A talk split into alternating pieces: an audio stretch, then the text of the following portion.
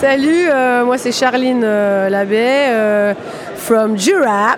Et euh, bah, nous, ça colle au basque, hein, c'est des argiles grises bleutées du lias.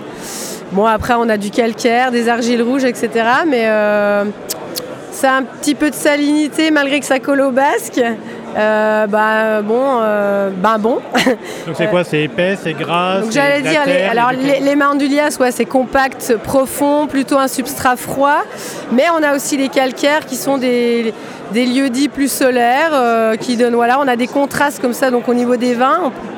Et euh, bah, nous, on est septentrional, donc le réchauffement climatique, on le sent d'autant plus, enfin dans le sens où on bascule vraiment sur des tendances.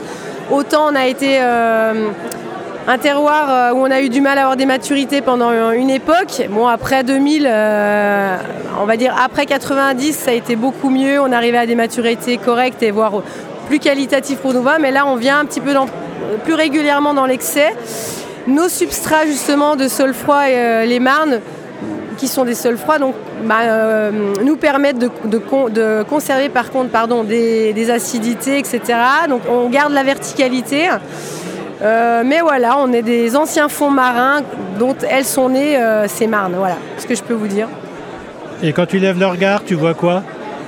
Chez moi ou ici? Chez toi. Ah, euh, bah, le ciel, bien sûr, mais c'est une réponse un peu bête.